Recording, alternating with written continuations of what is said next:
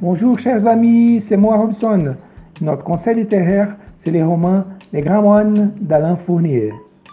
Alain Fournier é o pseudônimo de Henri Alban Fournier, escritor francês nascido em La Chapelle d'Angignon.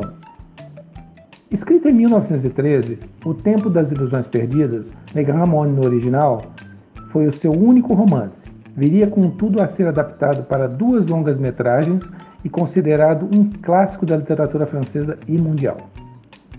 Filho de um professor, estudou no Lycée Lacanal, em Sceaux, perto de Paris, e ali se preparou para o exame de admissão à l'École Normale Supérieure.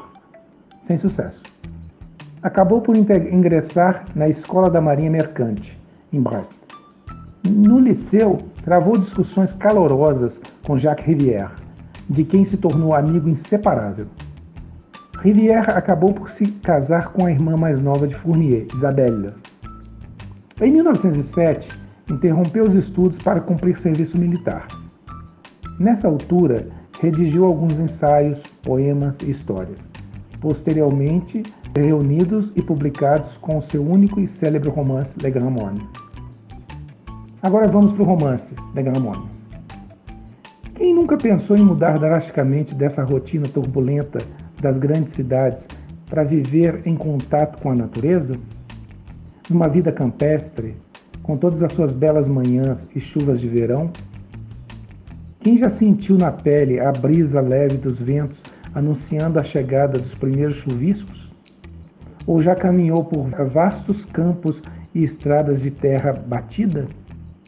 Já presenciou o silêncio de povoados isolados nesse nosso país continental e mesmo que não tenham tido essa experiência, mas talvez tivessem imaginado viver em um mundo perdido, de descrições precisas e simplesmente poéticas? Assim começa a nossa história. Numa pequena aldeia francesa, o pacato François Serrel, de 15 anos, narra a história de sua amizade com o alto e exuberante Augustin Monnia, dois anos mais velho. Mesmo com temperamentos muito diferentes, os rapazes desenvolvem um forte laço de lealdade.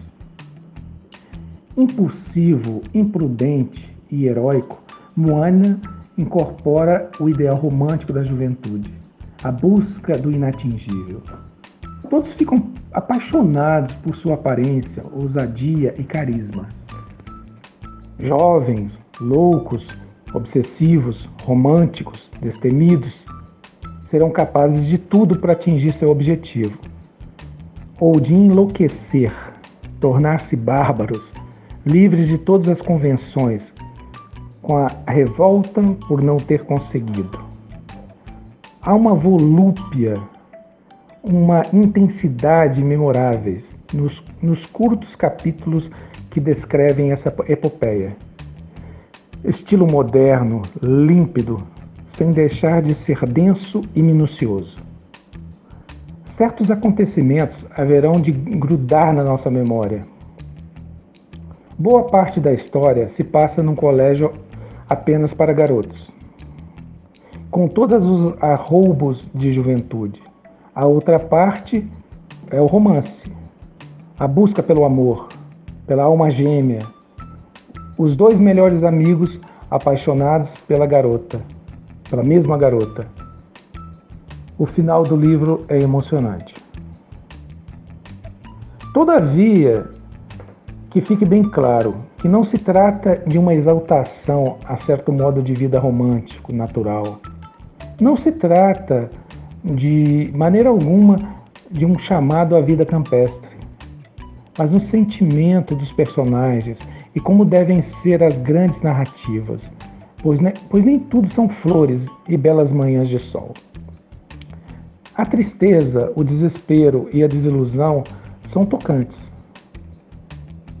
É um livro sobre o amor, sobre a busca do amor, sobre descobertas e sobre amizade. Uma bela história e tudo incluído em um enredo de amor e dor. Como diz Oscar Wilde, a amizade é muito mais trágica que o amor, porque dura mais. Boa leitura e até a próxima dica literária.